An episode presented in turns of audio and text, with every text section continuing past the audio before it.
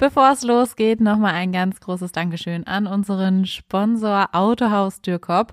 Ja, da gibt's alles, was das Autoherz begehrt. Und zwar Peugeot, Opel, Fiat, Jeep, Kia, Mazda, eine ganze Menge andere, MG unter anderem auch. Also lohnt sich wirklich da mal vorbeizuschauen, äh, wenn ihr auf der Suche nach einem neuen oder einem gebrauchten seid. Generell haben die auch einen tollen Service. Wenn ihr ein bisschen spät dran seid, könnt ihr da immer noch einen Räderwechsel, Online-Termin vereinbaren. Und eine Klimaanlagenwartung. Klimaanlagenwartung auch super wichtig. Notfallhotline und, und, und. Also Dürkop, wirklich der Partner für Opel und viele andere Marken in der Region. Gibt zweimal in Braunschweig. Mehr Infos findet ihr auf dürkop.de mit UE geschrieben. So, hi und herzlich willkommen zu einer neuen Folge eures News-Podcasts 5 nach 5 von der Braunschweiger Zeitung mit Christina und Lukas und Christina heute im dunklen Homeoffice, so wie es aussieht. Das stimmt. Äh, natürlich macht auch bei uns die Erkältungssaison nicht halt. Wir haben es ja letzte Woche schon mal gesagt, da ist es manchmal besser, wenn man ein bisschen im Homeoffice bleibt. Trotzdem haben wir natürlich Themen genau. mitgebracht für euch. Genau, schauen wir mal drauf. Ähm, auf der Eins ist natürlich heute der SEK-Einsatz in Salzgitter. Wir schauen mal, was genau in Salzgitter-Bad am Gymnasium so passiert ist. Braunschweig hat einen neuen Millionär. Und die Politik in Niedersachsen ist zunehmend genervt von Fußballultras. Dieses Thema hat heute wirklich den ganzen Tag bestimmt bei uns. Am Gymnasium in Salzgitterbad ist es zu einem Großeinsatz gekommen oder eine große Lage, ähm, wie man das so bei uns sagt. Äh, Lukas rief mich heute Morgen schon vor Dienstbeginn an und sagte, du, wir haben eine Lage äh, und es war am Anfang auch noch ziemlich unklar, was passiert. Ja, es gab Hinweise, dass eine Person das Gebäude, also die Schule, das Gymnasium in Salzgitterbad mit einer Schusswaffe betreten hat. Zeugen sollen das beobachtet haben. Ähm, es gab auch Gerüchte, dass es vielleicht eher ein Schwert sei oder sowas ähnliches. Und ja, dann, als das klar wurde, bekannt wurde, wurde natürlich sofort äh, die Polizei alarmiert. Und äh, ja, die Polizei nimmt dann natürlich solche Drohungen, Warnungen, solche Berichte ernst und ist mit einem Riesenhaufen Spezialkräfte angerückt. Genau, und äh, die Spezialkräfte sind angerückt und äh, tatsächlich wir als Reporter der Braunschweiger Zeitung dann eben auch und unter anderem Lukas war mit vor Ort. Kannst du uns mal so ein bisschen mitnehmen? Was wie ist es da gewesen vor Ort? Was hast du da erlebt? Ja, man muss ja erstmal sagen, dass die Lage lange Zeit relativ unklar war. Ne? Also keiner wusste so wirklich genau, was in dieser Schule wirklich passiert, wie schlimm es ist. Es gab dann viele Gerüchte, habe ich ja gerade schon gesagt. Und dann ähm, hieß es nämlich auch, ähm, ähm, dann kam das Gericht, Gerücht hoch, dass da sogar Schüsse schon gefallen sein sollen und so.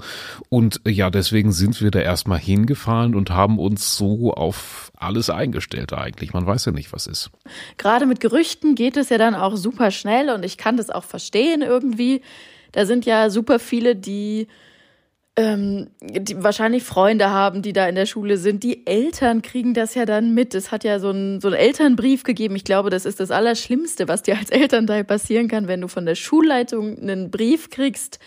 Es gibt einen SEK-Einsatz an der Schule aber machen Sie sich mal keine Sorgen. Ja, es gab diese Mail dann ja tatsächlich schon relativ schnell und äh, ja, als wir dann angekommen sind, war für mich erstmal wirklich beeindruckend, wie viel Polizei und Rettungskräfte dann wirklich vor Ort waren. Da standen auch Krankenwagen für den Fall der Fälle, dann natürlich so Spezialeinsatzkommandos. Ähm, man ist auch überhaupt erstmal gar nicht an die Schule rangekommen. Das war alles abgesperrt, also wirklich ein riesen Einsatz. Man hat aber gesehen, äh, ähm, dass dann auch immer klassenweise Schüler im Verbund rausgekommen sind. Ähm, die Klassen haben sich ja erstmal alle in ihren Klassenräumen eingesperrt und versteckt. Die wussten nicht genau, was passiert. Und ja, das Spezialeinsatzkommando hat die Schule dann irgendwann durchsucht. Die sind dann da reingegangen, mussten natürlich ähm, Herr der Lage werden erstmal oder sich ein Bild von der Lage machen, ähm, um es besser auszudrücken. Und dann haben die eben Stück für Stück die Klassen nach draußen begleitet, nachdem die Schüler alle vorher nochmal durchsucht worden sind. Wie waren denn die Schüler so drauf? Also ich kann es mir gar nicht vorstellen. Waren die eher entspannt oder waren die eher so richtig panisch? Mm, ja, ich habe vor allem mit etwas älteren Oberstufenschülern gesprochen. Die haben auf mich so insgesamt eigentlich einen recht entspannten Eindruck gemacht. Ähm, also ich habe jetzt nicht so gemerkt, als hätte die das dolle ähm, äh, angefasst. Die Älteren äh, vor allem stecken gerade nämlich auch noch in ihren Vorabi-Prüfungen und die waren ausgerechnet heute und ja, die ähm, mussten dann teilweise abgebrochen werden. Das hat sie sehr beschäftigt. Viele haben dann eben hinterher so ein bisschen gequatscht. Mensch, was mache ich denn jetzt? Da liegt noch mein iPad, da ist alles mein Lernmaterial drauf und so. Manche hatten dann aber schon auch ein bisschen Angst. Das waren aber anscheinend vor allem Einzelfälle, die dann eben eine Panikattacke bekommen haben. Und ähm, was auch ein Thema war, ähm, war das ähm, Toilette, der Toilettengang. Also die Klassenräume waren ja äh, verschlossen. Man konnte nicht raus. Man wusste nicht, was draußen los ist. Und äh, ja, dann mussten einige auf Toilette und mussten sich dann äh, mit dem Waschbecken behelfen. Also totale Ausnahmesituation für alle. Ähm, jetzt wurde die Person mit der Waffe ja nicht gefunden. Eventuell, die Spekulationen gehen da ja jetzt auch schon los. Hat es was mit diesem Vorabi zu tun? Man man kann noch gar nicht sagen, in welche Richtung das geht, oder? Also wer da der Täter, der mutmaßliche Täter war. Nee, eben. Deswegen ähm, müssen wir uns teilweise auch äh, korrigieren. Wir haben in dem Video, ähm, was auf Instagram bei der Braunschweiger Ersch äh, Zeitung erschienen ist, ja von Fehlalarm gesprochen. Aber selbst das kann man jetzt ja gar nicht genau sagen. Ne? Das Einzige ist ja, ähm, dass einfach nur kein Verdächtiger gefunden ist. Ne? Also was jetzt die Ursache ist, ob das wirklich nur ähm, ein Scherz war oder so, das wissen wir alles nicht. Und gerade jetzt in diesen Zeiten Zeiten, in denen wir leben, ähm, haben wir ja dann doch eine gewisse Sensibilität für, für solche Themen. Ne? Also jetzt ist das ja immer noch, hat das ja noch eine ganz andere Bandbreite, muss man sagen. Es bleibt also erstmal offen, was dahinter steckt. Die Polizei wird aber natürlich jetzt die Ermittlungen aufnehmen. Und wenn es irgendwas Neues gibt, dann lest ihr das natürlich bei uns bei braunschweigerzeitung.de. Ja, Braunschweig hat einen neuen Millionär, genau genommen einen Lotto-Millionär. Und da sagen wir natürlich herzlichen Glückwunsch. Am Wochenende hat diese Person bei der Sonderauslosung der Glücksspirale tatsächlich den Hauptgewinn geknackt.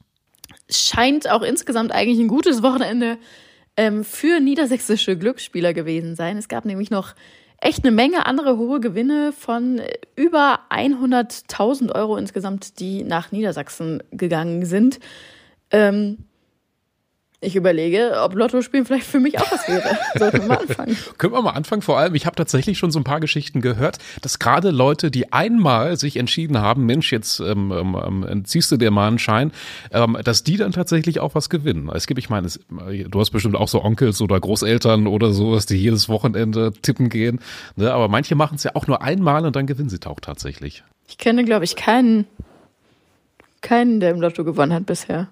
Nee, wir hatten, ich glaube, ich, ich kannte mal eine Putzfrau, die dann irgendwie so 77.000 Euro oder so gewonnen hat und das hat dann gereicht, um den Job an den Nagel zu hängen. ja. Wir wollen jetzt hier aber auch nicht allzu sehr ähm, Aufruf, einen Aufruf betreiben zum Glücksspiel. Ja, passenderweise kam erst gestern der neue Glücksspielatlas raus, der gesagt hat, dass immer mehr junge Männer vor allen Dingen, Lukas, äh, glücksspielsüchtig sind. Okay, ja, dann revidieren wir alles, was wir gesagt haben, so ein kleines bisschen, dass man nach einmal tippen schon gewinnt. Gratulieren trotzdem den neuen Braunschweiger Lotto-Millionär, so viel darf dann doch gesagt sein. Gewalt und Randale ähm, bei Fußballspielen haben in den letzten Wochen gefühlt oder nicht nur gefühlt, auch wirklich irgendwie ein neues Level erreicht. Ähm, das Derby zwischen Eintracht und Hannover ist ja noch nicht so lange her. Natürlich hat es da Verletzte gegeben. Dann gab es in Wolfsburg noch so ein kleines Derby der U19-Mannschaften, Braunschweig gegen Hannover. Auch da haben sich Ultras, Hooligans, ich weiß nicht, die Grenzen verschwimmen da so ein bisschen zur Prügelei vorm Spiel sozusagen verabredet. Ja, und auch jetzt am Wochenende beim Spiel Braunschweig gegen Hannover gab es wieder Ärger, weil Eintracht-Fans ähm, den, den Bus, in dem die Gästefans saßen, also wo die Osnabrücker drin saßen, abgefangen haben. Also klar, ist kein Geheimnis, wo diese Busse langfahren. Ähm, die werden aber ja auch von der Polizei begleitet und so hat es das tatsächlich noch nie gegeben, dass die den abgefangen haben und versucht haben, da die Türen aufzubrechen um natürlich an die Leute, die Osnabrücker Fans zu kommen, die da drin saßen. Unfassbar. Einfach nur unfassbar. Das ist, das ist, also es ist wirklich ein neues Level. Das kann man jetzt schon sagen. Also für mich in meiner Beobachtung ist das so in den letzten drei, vier Wochen hat sich das so entwickelt. Hat vielleicht ein bisschen vorm Derby angefangen und geht jetzt irgendwie so weiter. Es kehrt nicht so richtig Ruhe ein und das kann so nicht weitergehen, sagt auch Niedersachsens Innenministerin Daniela Behrens. Sie will sich jetzt ähm, anscheinend verstärkt dafür einsetzen, dass Fußball wieder ein bisschen friedlicher und familientauglicher wird. Und dafür bittet sie Eintracht Braunschweig und Hannover 96 an den Tisch, um gemeinsam zu besprechen, wie das laufen soll. Was dabei am Ende rauskommt, das ist natürlich noch total offen. Behrens hat ja aber auch schon mehrfach angekündigt, auch sie war ja selber auch beim Derby und hat da in der Halbzeitpause gesagt, dass sie stinksauer ist und dass sie sich gut vorstellen kann, dass die Vereine bald Polizeieinsätze selber bezahlen müssen, weil, das muss man ja auch dazu sagen, bei diesen ganzen Einsätzen werden ja auch ähm, Polizisten verletzt. Mhm. Mhm. Ja, ich war erst total überzeugt davon, dass das vielleicht eine Lösung sein kann, ähm, dass man die Vereine zwingt, äh, diese Einsätze zu bezahlen. Ich habe jetzt aber irgendwann in der Braunschweiger Zeitung auch die Meinung eines Fanforschers gelesen. Der hat ähm, irgendwie sowas in der Richtung gesagt, dass ähm, diese Polizeieinsätze auch ein Teil des Problems sind. Ne? Also wenn weniger Polizei da ist, dann verhalten sich Fans auch anders. Also im Grunde ist das wie so eine Eskalationsspirale, wenn die Polizei immer mehr aufrüstet und da dann noch Helis und Drohnen rumfliegen und berittene Polizisten und sowas, dann hat das auch Auswirkungen. Es gab wohl schon mal Zeiten, wo das mit weniger Polizei ganz gut geklappt hat ähm, und dann eben mit anderen Strategien, um die Fans zu beruhigen. Da gab es dann so so eine Art Mittelsmänner oder sowas, die vor vorab mit den Fans gesprochen haben und sowas. Also es gibt vielleicht auch andere Strategien, über die man mal nachdenken könnte. Jetzt kommen wir noch zu einer Oh, eigentlich, ich finde, richtig traurigen Nachricht. Das Schlossspektakel, das ist ja in der Region schon eine echte Größe, kann man sagen. Und laut den Veranstaltern selbst auch das größte Kleinkunstfestival der Region. Jetzt haben aber eben diese Veranstalter über die sozialen Medien bekannt gegeben, dass es 2024 kein Schlossspektakel geben wird. Ja, und das liegt wohl unter anderem daran, dass das Schlossspektakel ja von dem Verein Kultur im Zelt veranstaltet wird. Und dieser Verein hat in diesem Sommer auch die Beach Bar diesen Open-Air-Beach-Strand im Bürgerpark Grinsekatz übernommen und da will man im kommenden Sommer erstmal ähm, komplett alle Manpower reinstecken und dann 2025 wieder durchstarten mit dem Schlossspektakel. So, und zum Schluss wollen wir euch gerne noch ein Interview ans Herz legen mit einer Person, die ja wahrscheinlich viele von euch kennen dürften, nämlich Kinga aus Salzgitter. Kinga hat im letzten Jahr bei Hochzeit auf den ersten Blick mitgemacht ähm, und hat da Morten geheiratet. Und ja, jetzt ist das Ganze nicht so gut ausgegangen für die beiden. Nach wenigen Monaten war die Ehe dann nämlich auch Geschichte. Genau. Ähm, zum Finale der neuen Staffel haben wir uns trotzdem jetzt nochmal mit Kinga getroffen und sie gefragt, ob sie das irgendwie bereut, ob sie vielleicht lieber doch nicht mitgemacht hätte und wie der Stand so ist, gerade bei ihr und äh, Morten. Wir verlinken euch das in den Show Notes. Lohnt sich auf jeden Fall, da mal reinzulesen. Jawohl, und damit sind wir heute auch schon wieder durch. Ähm, ich glaube, ich schalte auch noch mal rein hier in Hochzeit auf dem ersten Blick. Das ist, wie, worum geht's dann nochmal? Also da werden so Leute ausgesucht, die laut wissenschaftlichen Standards komplett ähm, füreinander geschaffen sind und dann heiraten die einfach. Oder so ähnlich, glaube ich, ne? So genau kann ich es dir auch gar nicht sagen, wie das jetzt mit den Wissenschaftlichen. Also du kannst dich da einfach bewerben, so hat es ja auch Kinga gemacht quasi. Ähm, dachte, da kommt jetzt der Traummann. Die haben sich dann noch nie vorher gesehen und die heiraten dann. Genial. Äh, super. Ja, also ich glaube bei ihr oder bei den beiden hat es irgendwie so drei Monate oder so gehalten. Und dann haben sie doch festgestellt, Mist, dass wir jetzt verheiratet Ach, sind. Ach, schade.